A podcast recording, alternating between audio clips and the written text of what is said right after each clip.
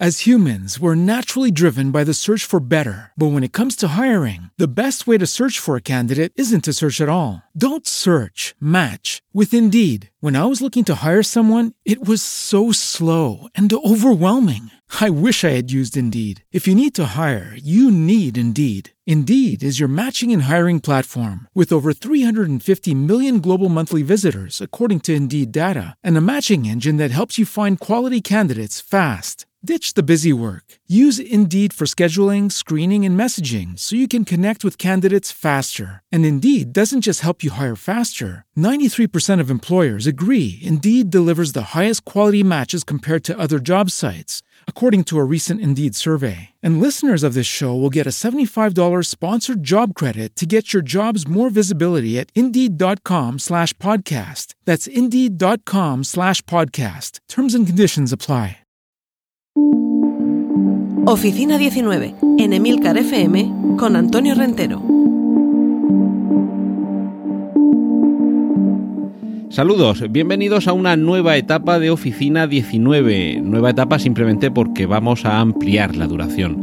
Hasta ahora teníamos 5 minutos para hablar a las 5 de la mañana los lunes de consejos, noticias, reflexiones sobre teletrabajo y a partir de ahora vamos a tener normalmente, eh, puede que haya alguna excepción, 10 minutos y así creo que podremos ampliar todo esto que estamos eh, debatiendo, hablando, compartiendo en este podcast desde aquí, desde Emilcar FM.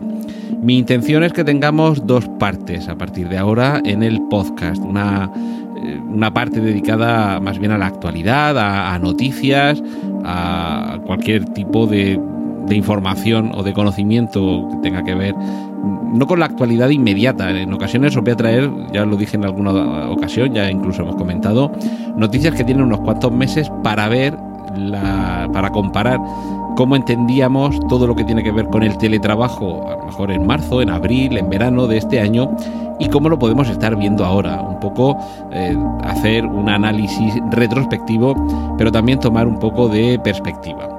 Y otra de las partes va a tener que ser, digamos, con la parte teórica, con el segmento en el que durante estos últimos meses he estado trabajando como aproximación curiosa de alguien que tiene interés en esta materia y que ha tratado de sistematizar de, de alguna manera todo lo que tiene que ver con el teletrabajo. En el principio de este podcast os comenté que íbamos a abordar con el tiempo, ya os dije que esto iba a ser para, largo, que no, no, nos lo íbamos a agotar todo deprisa y corriendo. Eh, digo que íbamos a abordar lo que yo entiendo que debería ser la manera de, de organizarse, de interiorizar y de vivir el teletrabajo aludía en aquel momento, si estáis aquí desde el principio, a la organización, la disciplina y el feng shui esto último un poco como una licencia artística si queréis, y que tenía que ver un poco con la decoración en términos genéricos. No, no vamos a entrar en aspectos estéticos, pero sí explicar un poco lo que yo he podido ir averiguando, leyendo textos, viendo eh, vídeos, incluso con la propia experiencia de las posibilidades en torno a lo que debemos tener alrededor. A esto me refiero con la parte decorativa, pero también un poco la vida en casa, digamos. Y, todo esto en, función de unas, no sé si de pautas, capítulos o apartados, eh, de los que hoy os voy a establecer un poco el, el sumario o el índice para ir abordándolos de una manera un poco más sistemática a lo largo de las próximas semanas y digamos esa parte teórica, por eso decía que habríamos una nueva etapa en Oficina 19, ir dejándola eh, aquí claramente expuesta de manera que cada semana tengáis esa pequeña parte de aportación teórica y luego, como digo, esa segunda parte de reflexión o de recuerdo o de compartir con vosotros alguna información, alguna noticia de actualidad. Por, resumir ese índice de las partes en las que sistemáticamente forma personal he organizado cómo abordar la materia del teletrabajo, eh, hablaría de las siguientes etapas que ya iré desarrollando, como digo, en las siguientes entregas de Oficina 19. En primer lugar, una mentalización personal. Si no estamos convencidos, esto no va a funcionar. Y esto sirve para todo, pero en este caso para el teletrabajo tenemos que tener una mentalidad muy específicamente orientada a que sea productivo lo que estemos haciendo. A partir de aquí tendremos que abordar la planificación de tareas. No es simplemente encender el ordenador en una mesa de casa y ponerse a trabajar. Esto no es exactamente como es estar en la oficina y desde luego los que sois autónomos creo que esto va a venir muy bien, eh, lo digo por experiencia propia, por sistematizar cómo vamos a organizar nuestra tarea cotidiana. A partir de aquí, quizá un poco antes, tendremos que hablar de la disposición espacial, que es lo que tenemos a nuestro alrededor. Eh, muebles, electrodomésticos eh, de productividad. Y el siguiente paso aquí serían los ajustes ergonómicos, porque no sirve estar de cualquier forma en el espacio de trabajo. Esto también nos llevaría al acondicionamiento climatológico. Estamos con el invierno encima y es el momento de comenzar a pasar frío, salvo que hayamos tenido la previsión de preparar nuestro espacio de trabajo.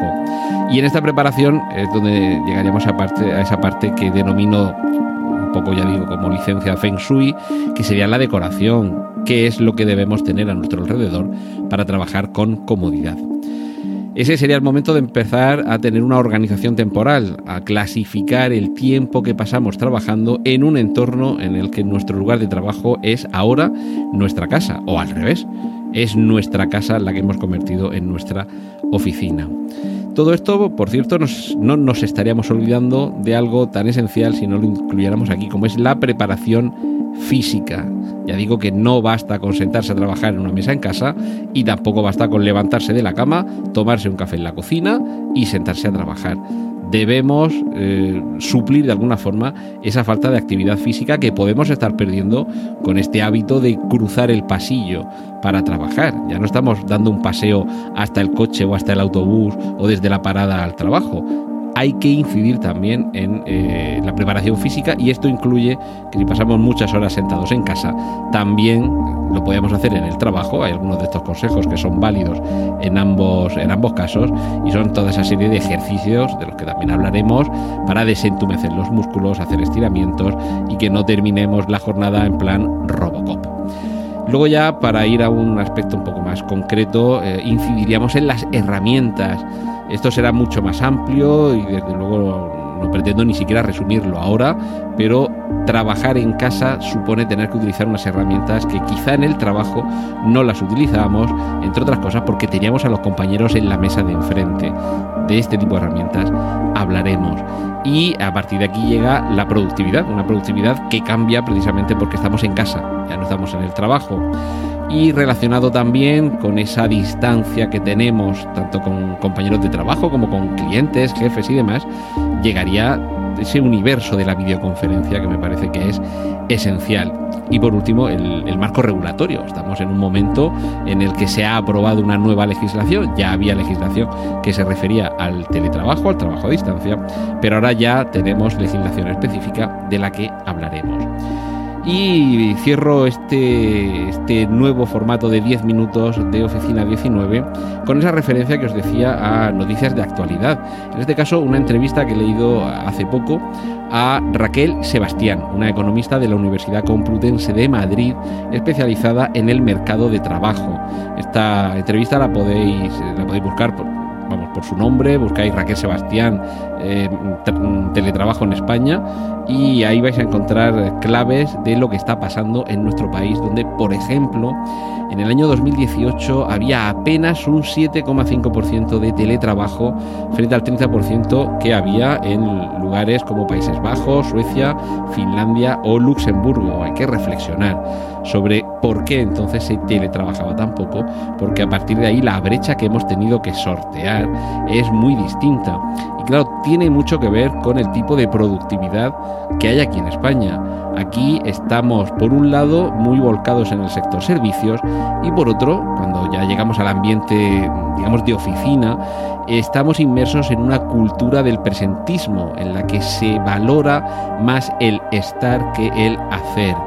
Y esto creo que es un, un tema sobre el que deberíamos reflexionar.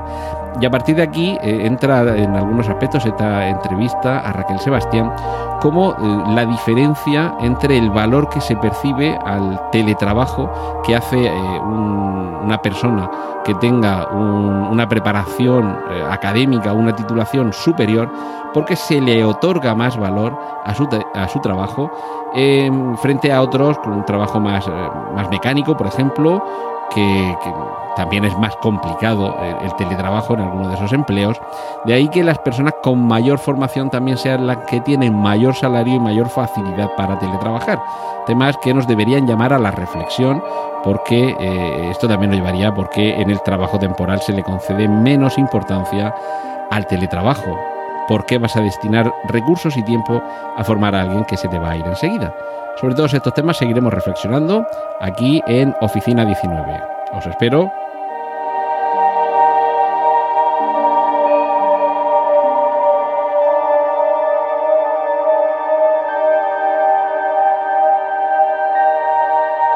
Has escuchado Oficina 19. Hay más programas disponibles entre subesdobles.emilcar.fm barra oficina 19 y puedes ponerte en contacto a través de Twitter con arroba Antonio Rentero.